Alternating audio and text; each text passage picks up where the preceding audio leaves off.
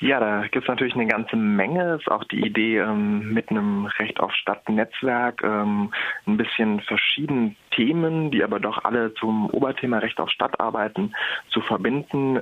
Da geht es natürlich auch um äh, Verdrängung, Identifizierung, es geht gegen eine Kommerzialisierung, ähm, aber es geht eben auch um so Punkte wie Street Harassment oder natürlich gerade ganz aktuell anlässlich der aktuell laufenden Polizeioperation ähm, ja Rassismus und Racial Profiling und eine Jagd auf Flüchtlinge, die gerade stattfindet. Also es gibt ganz viele verschiedene Punkte, wo man äh, ja ein Recht auf Stadt für alle Menschen einfordern muss. Vielleicht ganz kurz die Nachfrage Street Harassment, vielleicht für die, die diesen Ausdruck jetzt nicht kennen. Ja, damit ist gemeint, dass ähm, manchmal Menschen äh, ja, ähm, zum Beispiel Beleidigungen äh, hören bis hin zu Übergriffen, wenn sie einfach über die Straße laufen oder eben anmachen. Also dass Menschen, obwohl sie eigentlich äh, nicht dafür da sind, dass ihr Aussehen kommentiert wird und äh, die einfach nur praktisch auch Teil der Stadt werden wollen, ähm, ja, eben Belästigungen ausgesetzt sind.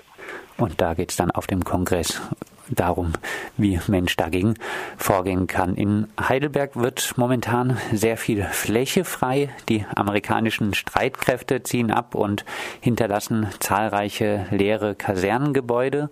Siehst du hier Chancen auf bezahlbaren und vielleicht auch selbstverwalteten Wohnraum oder sieht es doch im Moment eher wieder nach noch mehr Luxuswohnen aus?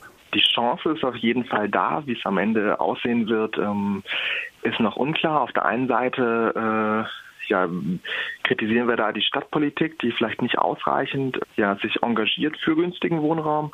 Auf der anderen Seite gibt es aber auch gerade ein paar progressive Entwicklungen. Es gibt ähm, ja verschiedene Wohnprojekte in Heidelberg oder Versuche, Wohnprojekte ähm, zu errichten und das wird auch äh, im Kongress thematisiert werden. Es gibt ähm, eine Diskussionsrunde von verschiedenen Gruppen, die also gerade Wohnprojekte in Heidelberg gründen wollen und wo auch der Frage nachgegangen werden soll, inwieweit das politische Projekte auch sind. Und da ist vielleicht auch nochmal dieser Vernetzungsgedanke mit drin, ähm, in der Hoffnung, dass äh, so auch eine politische Bewegung entstehen kann aus einzelnen Projekten. Lang, lang ist's her als Heidelberg mal ein AZ, ein autonomes Zentrum hatte. Als eher kleinen Ersatz gibt es noch das Café Gegendruck, ein kleines Veranstaltungscafé und ein Infoladen. Bei der Nachttanz-Demo und bei dem Kongress wurde unter anderem auch ein AZ gefordert. Gibt es momentan erfolgsversprechende Initiativen in diese Richtung? Also es gibt natürlich die Forderung und es gibt auch eine Initiative. Ähm, grundsätzlich muss man aber, glaube ich, schon sagen, dass es von der Stadt bisher eher abgelehnt wird. Und zwar hatte der Oberbürgermeisterkandidat und jetzige Oberbürgermeister, wir haben morgen hier auch noch eine Wahl dazu, ähm, gesagt, dass es eigentlich schade findet, dass es immer noch kein autonomes Jugendzentrum in Heidelberg gibt. De facto, aber wenn man sich die Politik anguckt, wurde das eben in den letzten Jahren immer wieder verhindert. Und die Nachttanzdemo und der Kongress ist eben auch wieder ein Versuch, äh, daran anzuknüpfen und die Forderungen in den Raum zu stellen, beziehungsweise sich auch zu überlegen, wie man vielleicht auch auf eigene Beine irgendwas aufstellen kann. Du hast vorhin schon die Polizeiaktion, die laufende Polizeiaktion gegen Illegalisierte angesprochen, die Aktion Mos Majorum. Es wird also beim Kongress auch um das Thema Flucht und Migration gehen. Jetzt bedankte sich kürzlich die Integrationsministerin Bilkay Önay für das Engagement Heidelbergs als eine Notunterkunft auf dem schon mehrfach angesprochenen Kasernengelände eingerichtet wurde, was jetzt frei wird. Ist also alles gut, was die Aufnahme von Flüchtlingen in die Heidelberger Stadtgesellschaft angeht? Naja, alles gut ist ja nicht. Wir würden uns natürlich noch mehr Integration wünschen. Aber wenn man vielleicht doch hier in der Region sich umguckt, das ist natürlich mm, in umliegenden Orten sozusagen noch ein bisschen schlimmer. Ähm, mir hier Ludwigshafen und Sinsheim um uns herum, wo es doch auch äh, ja regelmäßig Proteste von rechten Gruppen oder Anwohnerinnen gibt ähm, gegen Flüchtlingsheime und wo ja vielleicht auch die Unterbringungsmethode noch ein bisschen ähm, ja, eindeutig schlimmer ist. Ähm, es gibt ja in Ludwigshafen auch die Gruppe Lunara, die also sich selbst so nennt für Ludwigshafener Nazis und Rassisten. Und eine entsprechende Entwicklung haben wir bisher, glaube ich, in Heidelberg noch nicht.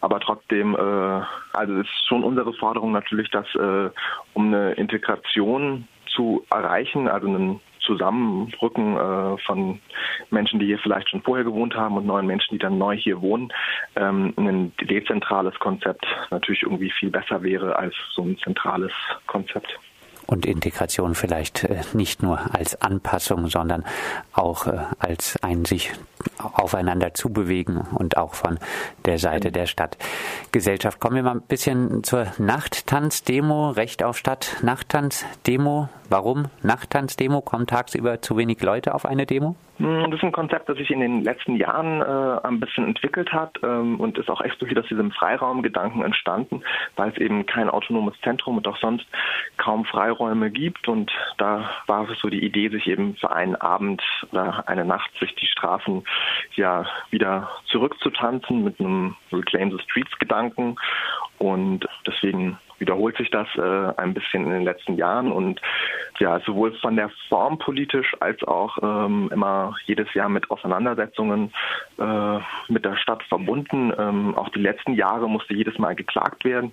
Auch dieses Jahr klagen wir wieder gegen die Auflagen.